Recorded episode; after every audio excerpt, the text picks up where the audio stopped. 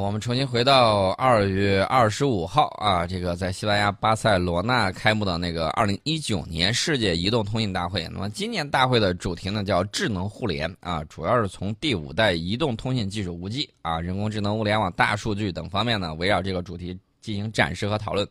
大家也看到了啊，这一届大会令人非常的激动啊，原因非常的简单。因为参会者呢都有机会聆听了这个驱动创新领军人物的这种演讲，大家也看到了这次五 G 商用产品的这个发布是今年大会的一个亮点。呃，多家中国企业呢在大会开幕式前后发布了自己的首款五 G 手机，华为发布的是五 G 折叠屏 Mate X。那么除了它之外呢，OPPO 品牌的这个首款五 G 手机也在大会开幕之前亮相。呃，OPPO 公司呢，今年将首先在欧洲市场推出这款手机。目前跟瑞士电信等欧洲伙伴的这个合作进展顺利。另外呢，我也说一下啊，有些人这个啊，当时比如说那个五眼联盟，嗯啊，没有演的这个联盟，我七十五个国家啊，网上戏称叫五眼联盟。这个五眼联盟呢，有一个很奇怪的一个特点，就是替人家当催办当呃打手，当这个小弟，结果一扭头发现。老大又把他们卖了，比如说最近这两天有一个国家嗯，生产袋鼠那个就说啊啊，生产袋鼠，呃，这个我们后头好像被谁捅了一刀啊，有人阴我，呃，不是有人阴，他是真阴，说这个煤炭以后就不从他那儿进了啊，更多了配额，可能就是配额就少了，更多了从捅他那个老大手里头进煤炭。美国说：“谁说我？我这儿煤炭也很多，呃，我这儿煤炭很优质的，不光可以买你的，也可以买我的，而且可以更多的买我的。嗯，你说你办的这叫什么事儿嘛？对啊，当时吆喝的声音那么大，最后发现被老大给出卖了。哎，所以我的当时都跟大家讲了，这个时代有点像这个时代就是互联网时代这种格局。老大啊，还有老二，这个在进行斗法的时候倒下去的时候，老三、老四、老五、老六。所以说呢，嗯，没事的时候。”多加强自身内功的这种修炼，对，没事儿，不要老去瞎掺和，这个很容易出问题。我们就是说这个全球移动通信啊，这个我们看 OPPO 出 5G 手机，那么一加公司呢也在，不是是一一家公司啊，是一家公司，那这个公司名字就叫一加一的那个一加。嗯，在大会上邀请参会者使用他的这个 5G 手机，在现场 5G 网络支持之下体验云游戏啊。我一直就说他们这次极有可能。要把这个 PC 给干翻了，就是个人电脑，对，极有可能啊。最起码在移动办公领域，这个可能性是非常非常大。那么，中兴和小米等企业呢，也推出了各自首款的五 G 手机。呃，这个说一下这个大会啊，这个大会比较有意思，说一点这个它的历史。这个首届世界移动通信大会啊，其实它开始的时间并不是很早。嗯，那不像大家想象的八十年代、七十年代，不是那个时候，是在一九九五年，在西班牙首都马德里举行。此后几经辗转反侧，二零零六年开始落户到巴塞罗那。这个世界移动通信大会现在也慢慢成为全球移动通信行业最新技术的发布场所以及风向标。那大家可以看啊，未来几年可能会有什么样新的趋势，你看这儿就行了。那么大家可以看啊，这次开幕了之后啊，展示的这个柔性屏，我们也知道这次华为用的是京东方的，也不用担心这个三星给你卡你脖子了。那么这个柔性屏把屏幕能够变弯甚至折叠，大家看的比较高科技啊。然后呢，大家也比较激动，激动是什么？我现在要存钱，看看荷包够不够。那么大家可以看啊，用拍照、用美颜、用 AI 这个噱头，我个人认为不太好用了啊。为什么？原因很简单的，全球智能手机，你这个成长需要想象力啊，对，需要更多的这种技术。因为我们现在已经这听够了这些词儿了，对。但是其实手机对于我们来讲，除了屏幕更大一点、速度更快一点，好像还没有再有一个实质性的质的好玩那种状态啊。所以说呢，这个即便是用了柔性屏手机，我明确的告诉大家，嗯，它就是个手机，不能解决所有的痛点问题。但是作为手机企业的新话术，有。不小的描述空间，这个大家要明白。其实手机的使用跟电脑还是有一定的差距的，就是在是工作方面和娱乐方面。对这个华为消费者业务 CEO 余承东呢，他是这么说的：华为会持续跟进相关技术和研发啊，量产也没问题。但是呢，现在大家也看到技术台啊，大家再等等，这是一方面。另外一方面呢，大家也要注意，这场竞赛非常的要命，不是要咱的命啊，要某些手机厂商的命。为什么这么说呢？大家可以看，目前市场上除了苹果之外，每个手机厂商都宣布了自己的首款五 G 产品计划。嗯那么，但是即便运营商现在就开始发令，用户大规模换机潮出现要在两到三年之后。嗯但是大家要注意啊，虽然手机厂商在苦熬和修炼，但是大家要注意，也就是说，你这一次你这个噱头，嗯你这一次营销给人的这种亮相很有国际范儿。为什么这么说呢？大家可以看啊，我们在文化产品里面嗯出现了今年的这个非常火热爆的这个啊、这个《流浪地球》的这个现象。另外呢，我们在手机里面啊、其实国外有很多比较擅长的人嘛。大家看这个当年苹果四发布的时候嗯，震惊世界！啊，非常的惊艳。嗯这种极简式的这种发布嗯啊，这种能够引领话语权的这种发布，那么我们同样在这次，因为我们是嗯这个媒体工作者，呃，比较关注这个。他的这个话语的这种发布、话语权的这种抢夺，你就跟其他不一样。苹苹果到现在还没发生呢，我到底怎么弄五 G？对没有，现在没有。人家都说了，你即便是 PPT，我拿出来了，对，你的乔布斯后的苹果是假苹果。你的 PPT 在哪里？PPT 都没有，呃所以说这个就很被动。对啊，大家一想到五 G 折叠屏手机，不管现在国内国外，第一反应是什么？第一反应是华为的 Mate X。嗯，呃，苹果，苹果，苹果在哪里？对嗯，暂时没有。所以说呢，这个就是你这个影响力输出的一个表现啊。另外呢，我们也看到这个三星，三星出的时间是比较早的。三星呢，三星说句实在话，三星主要源自于它那个手机电池那一次问题。而三星的屏幕技术确实是非常不错的。对这个我们要客观承对认，，三而且三星这个这个折叠手机，它其实是要研发的要比华为要早一些。对，然后发布的也要早一些。对但是这么大量的这种啊，就是嗯上市、呃不是上市啊，就是这么大规模的，然后在这儿亮相，嗯，这个我觉得华为这次做的是比较好的。啊、，对，当然了，我希望手机厂商能够激烈竞争，激烈竞争会给消费者带来很多的好东西。是啊，就是以后我们用的东西会越来越方便。作为普通消费者会嗯很开心。当然了，我更希望就是你这个折叠一下，这个是吧？嗯我说句实在话，达不到我想要的效果。你想要什么？我想要的是那种再薄一点，能够在一个一个小方块一样，一扔出去，唰，满房间都是屏幕。呃，你这个设想也很好。嗯我希望它现在能够达到什么？就是嗯这个东西我缠到手腕上我就能走，嗯缠到手腕上，而不是像现在你掰一下给它掰成那个脚链似的，然后掰成俩，然后再给它分呃合成一个，缠到手腕上，然缠后到手腕上。打开的时候也打出来跟正常手机一样大。呃，比 A 四纸要厚一些，啊、嗯电池电量还要好，然后呢，这个柔性屏就比屏好，你先睡一会儿啊。我希望的是这个样的东西，所以说呢，以后我们还是希望它更多的人对，但是其实我们也没有办法猜测到这个真的以后手机会变成什么样。啊也可能会有一个更加新兴的产物出现，它就不叫手机了，对吧？我看到这个我们的 网络平台上有一个啊。朋友啊，叫旭日这位朋友说，他喜欢魅族，嗯喜欢魅族的都是魅粉儿，都是真爱，这个我是理解的，因为当年我有一个亲戚，他也是魅族的忠实爱好者，对后来他终于弃坑了。有喜欢锤子的吗？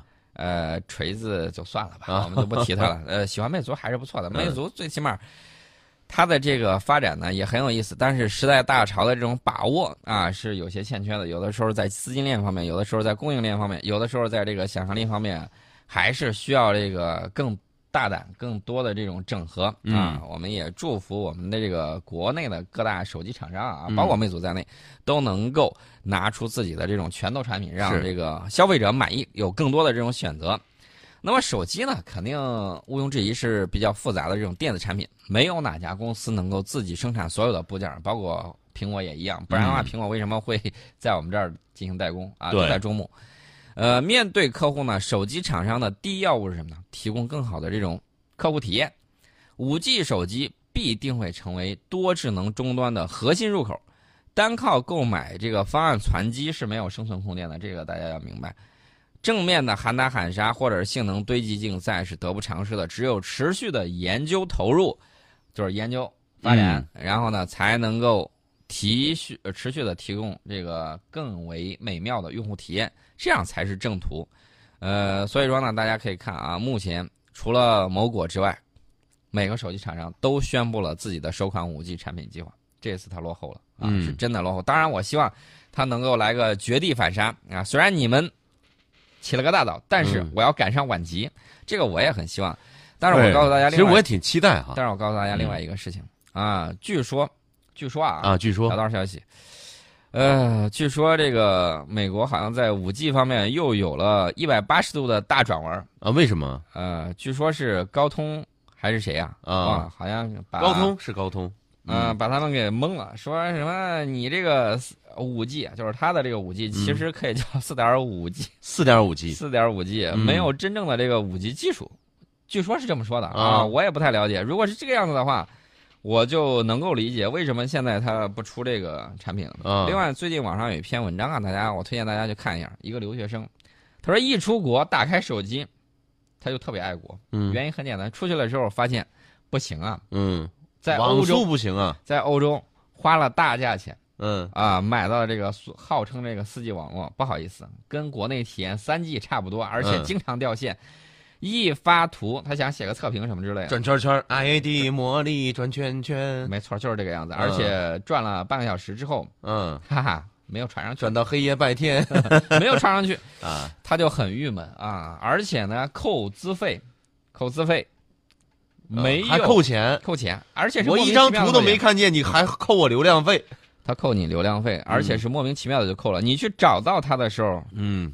他爱答不理，嗯，运营商爱答不理嗯啊，扣了吗？是吗？真的吗？嗯，我给你查查啊。那下次你我让你高，攀大家要知道，啊他那个效率很低的。查了半天，过了很长时间啊，好像是多收了你一点，给你十几欧元退回去吧。嗯，你的时间呢？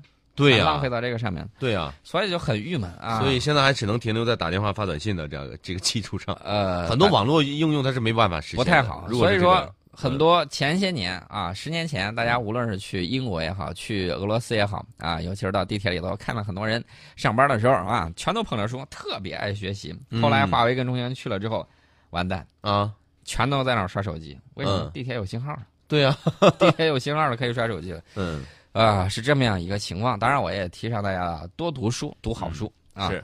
好，欢迎各位继续回到我们的节目当中。啊，我们说一说它这次展示的这几款手机屏啊，是各有特点，包括三星的，包括华为的，包括小米的，包括柔宇的啊，嗯这些折叠屏方案工业设计哪个会更好一些呢？我先说啊，这个有的是什么样的情况？就是一大块平板啊，打个比方啊，一大块平板儿，有的就是直接向内翻折就可以了，有的是向外翻折折一下。嗯那么有的是什么呢，有的是两折，从背面一边折一下，对然后变成一个小手机，从嗯平板变成小手机。还有的比较直接，上去就是一块大屏，嗯，你一弯折，不好意思，折叠的时候无法做到紧密贴合咔，嚓 断了。呃，这个也有，我们就一个一个给大家说啊。先说这个华为 Mate X，名气最大嘛，这个英译式折叠设计，外翻外翻的，大家都看到了啊。最大的特点就是折叠的时候紧密贴合啊，展开的时候又比较平坦自然。嗯既保证了折叠之后单手使用的这个屏幕尺寸，正面屏幕达到六点六英寸，背面是六点三八，那个展开之后是八英寸，哎呀，小平板了。那么展开的时候呢，也更加这个便于握持啊，嗯这是华为的这个设计特点，工业设计啊。那么三星的这个折叠屏呢，它是内翻设计啊，正面一块四点六英寸小屏，翻开之后是一块七点三英寸的大屏。那么相比着 Mate X，它的这个折叠之后观感稍微差一些啊，嗯虽然也更加适合家长开后使用，也没有问题。那么柔宇的这个柔派，它出的是这个，它这个出的呢，就就我说呢，直接一块大屏，你咔嚓一下窝成两个，嗯 这个这个有点直接，但是看着观感效果也差一些啊，所以说实用性不好意思，那这个肯定是需要改进的，这个毫无疑问。呃，至于小米的这个双折叠屏概念，你看它展开的这个状态，像一个小号的平板机，嗯啊，比较方正，单手可以握持，左右两侧都可以向后折叠，变成一个普通手机的这个形状。视觉效果来看，在这四款手机里面，视觉效果是最炫的。但是目前处于概念机的这个状态，所以说呢，小米怎么去做啊？这个大家也可以关注一下。呃，综合来看，目前最可用的折叠屏呢，就是华为的 Mate X 啊，是、嗯而且有五 G 加成，其他那几个可不是那个什么啊。而且华为官方也说了，华为 Mate X 是量产机，不是概念产品。发布会上已经公布了发售时间是二零一九年的年中，所以说大家可以期待一下。当然了，手机，哎、刚才我提到那个魅族，对吧？魅族当时有一大硬伤，就是不断的跳票啊，嗯说我什么时候要出现，不好意思，我工业生产能力各个方面没达到那个需求，对啊，没达到那个产能，到时候他又跳票了。这个嗯跳票王，我觉得应该帽子给他。当然了，后面做的也越来越好，这个也是人家的一个这个表现啊。是。所有手机厂商要苦练内功。嗯，哎，这个微信上有朋友问的啊，说曾经看到一个视频，有有一个手环戴在手腕上一抖，然后就会投射出电话键盘或者说 A P P，这种科技产品真的吗？这种科技产品大规模的应用是没有的，你在这个零零七里面看到的会比较多一些。小，我也不知道或是不是真的，反正就是，呃，你看你身边如果经常有朋友用这些东西，那就是那就是有；如果还没看见过，那就是没有。呃，对这个东西呢，虽然是一个概念，首先呢，它有几个问题啊。一，呃，第一个问题就是电池的这个耗电量的这个问题，嗯因为我们知道这个很多朋友带这个手机，呃，就是那个手表，电电子手表，电子手表或者那个 iWatch 那种，对，那电子手表，这个华为也有啊。平时你接打电话呀，各个方面都可以。但是这个东西需要有一个很关键的一点，就是一天一充，这是一方面。嗯另外呢，它有一些这个呃投射出来那个电话键盘，对吧？它也有的确确实在这个增强现实或者是投射技术的这个情况之下，它也是可以做到的。嗯，然后呢，利用你手指头对光影的这种呃这个接触或者红外有红或者红外线或者打出其他这种光线，嗯，然后呢进行这种键盘的操作，技术上是可以实现的，这个是没有问题的。但是实际之中，可能你还得再等等啊，这是这样一个情况，就是普及下来，普及下来，每个人都能用得到、用得起，这个还要再等一下。另外呢，我们说这个说到这个电池的问题，嗯这个电池这个问题。Mate X 折叠起来是十一毫米厚，电池容量达到四千五百毫安。那么三星的厚度就比较厚，是十七毫米啊，十七跟十一你比一下，这个差了六毫米，这个大家就有一个概念了。你比它厚那么多，理应说你的这个电池容量应该应该更高一些。但是不好意思，三星这款手机的电池容量只有四千三百八十毫安，嗯，差了差了一些，四千多毫安，差了一百二。虽对，然差现在的不多，对但是那你这个设计是不是就有点缺陷啊。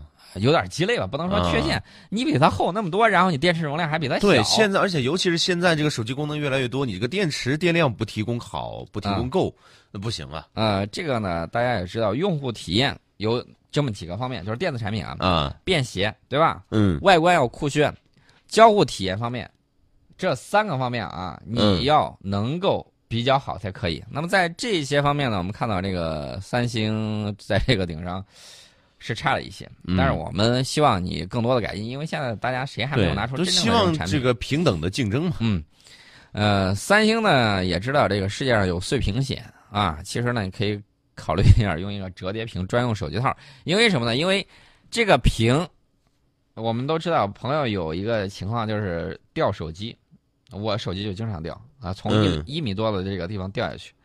有的时候手机屏手机屏摔碎了，那不好意思，那你这个要换这个东西就很贵了。